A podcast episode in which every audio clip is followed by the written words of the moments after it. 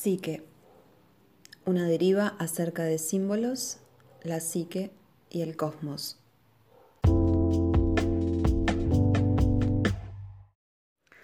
El nacimiento del mito.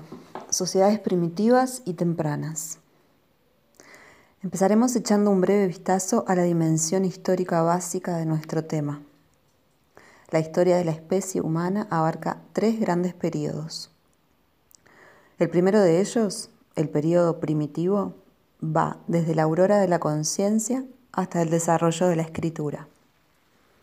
En algunas partes del mundo existen todavía sociedades preliterarias. En ellas las personas viven muy cerca de la naturaleza. Su horizonte, tanto espacial como temporal, es muy limitado. Carecen de registros y su noción del tiempo y el pasado es, en consecuencia, muy corta. Viven, por así decirlo, muy próximos al momento atemporal de los orígenes. El día de nuestros abuelos ya pertenece a la era mitológica. El gran periodo intermedio comienza en el 3500 a.C. en Mesopotamia, en Oriente Próximo. Súbitamente encontramos ciudades y con ellas la invención de la escritura, las matemáticas, la rueda, la monarquía y el Estado. Todo eso se fraguó en torno a mediados del cuarto milenio antes de Cristo y se expandió desde Mesopotamia hasta Egipto, donde llega en torno a 2850 a.C., pasando por Creta e India en torno a 2500 a.C., China alrededor de 1500 a.C. y América con los Olmecas en torno a 1200 a.C.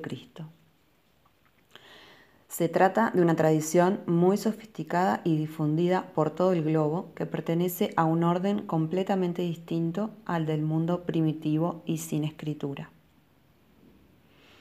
Por último, encontramos el tercer periodo, el periodo moderno, que comienza en el Renacimiento europeo. En él tiene lugar el desarrollo de la observación y experimentación científica y la interpretación empírica de la naturaleza. Y también asistimos al descubrimiento de la máquina de vapor que preparó el terreno para la mecanización e industrialización sobre eh, la que se ha erigido una cultura mundial sin precedentes. Dos son las grandes actitudes que encontramos en el primer gran periodo, el periodo preliterario. Una de ellas es la asumida por los pueblos cazadores de las grandes llanuras del norte en Canadá, los Estados Unidos, Siberia y el norte de Europa, entre otros lugares. Aquí la vida gira en torno a la caza y los hombres son los encargados de alimentar al grupo. En este amplio entorno geográfico advertimos la presencia de una psicología y una sociología de orientación básicamente masculina. Por ello es muy importante para la tribu que un determinado hombre sea un buen cazador. Y como los cazadores siempre están enfrentándose a otros cazadores, también es muy importante que sea un buen luchador. Estas sociedades subrayan y exaltan mucho las proezas masculinas y prestan también, en consecuencia, una gran atención a las habilidades masculinas, el cultivo y la exaltación del valor, la habilidad y el éxito.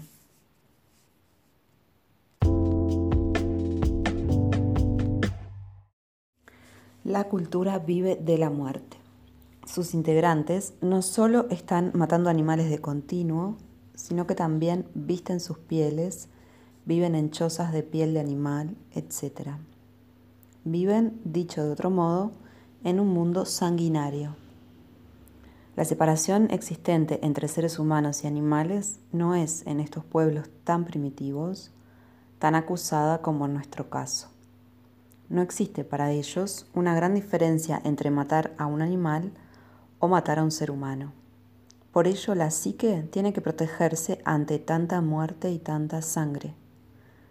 y la idea que entonces pasa a ser dominante y salva la situación es la de que la muerte no existe.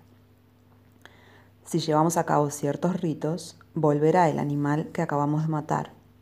Si devolvemos la sangre al suelo, la vida se derramará sobre ella y el animal regresará. Algo de este principio perdura en las leyes kosher de la tradición hebrea, en donde hay que vaciar de sangre al animal sacrificado, porque los judíos eran originalmente un pueblo cazador y ganadero. Según esta mitología, que se encuentra también entre los esquimales caribús del centro de Canadá, el animal es una víctima dispuesta a entregarse a las armas del cazador con la comprensión tácita de que éste llevará a cabo cierto rito que le permitirá recuperar su vida y entregar de nuevo su cuerpo. Estas sociedades son tan respetuosas con la naturaleza que no matan más animales de los que pueden comer. Están convencidos de que, en el caso de no cumplir ese pacto, el animal no regresaría al año siguiente. Por ello, solo matan lo que necesitan y ejecutan luego un ritual dando las gracias a los animales muertos para que la comida pueda regresar. Los pueblos que respetan la tierra no la explotan. La tradición occidental, por el contrario, considera que el ser humano puede utilizar a los animales, explotar la tierra y cosas parecidas con total desconsideración. Desde una perspectiva tan desconsiderada, la tierra es lo que todavía no ha sido conquistado algo que debe ser utilizado.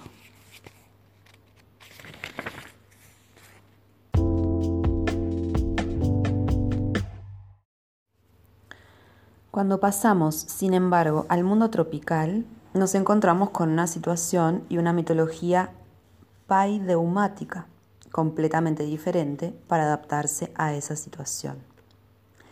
El término eh, paideuma es un término acuñado por el gran estudioso de las culturas primitivas africanas, Leo eh, Frobenius, para describir la tendencia de una determinada cultura a verse configurada por su entorno físico, es decir, por su clima, su suelo y su geografía.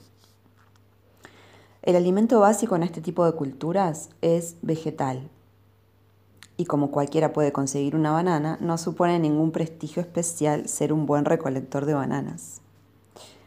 En estas sociedades, la mujer es el sexo mitológicamente más importante.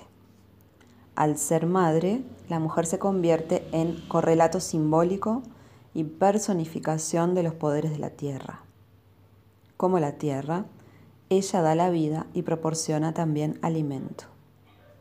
Por ello, en esas culturas predomina la magia femenina. También debemos subrayar la existencia, en este caso, de un tema terrible, al menos para nuestras mentes. Me refiero a un extraño misterio que resulta evidente en la ley de la jungla de la vida vegetal. Cuando caminamos por un bosque tropical, no, eh, nos damos cuenta de que la vegetación muere y de que toda esa masa verde descompuesta, eh, de ella emerge nueva vida. La lección de ese paseo es evidente. La vida procede de la muerte y su corolario evidente es que si queremos aumentar la vida, debemos aumentar la muerte. Este es el silogismo que justifica el sistema de asesinatos rituales que tiene lugar en las zonas tropicales. Un sistema brutal basado en la idea de que el asesinato, el sacrificio, da lugar a nueva vida. Los ritos culturales representan el mito subyacente a esa sociedad. Bien podríamos, como hago yo, definir el ritual como la oportunidad de participar directamente en un mito. El ritual es la representación de una situación mítica, de modo que involucrándose en él participa, se participa del mito.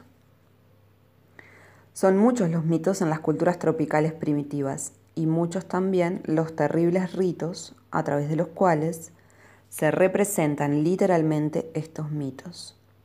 en la creencia de que la repetición sirve para renovar la fuerza del acontecimiento primordial. El mito básico de estos pueblos es que en el comienzo no había paso del tiempo ni diferencia entre hombres y mujeres, entre animales y seres humanos. Súbitamente uno de ellos se vio asesinado, su cuerpo despedazado y sus trozos sembrados.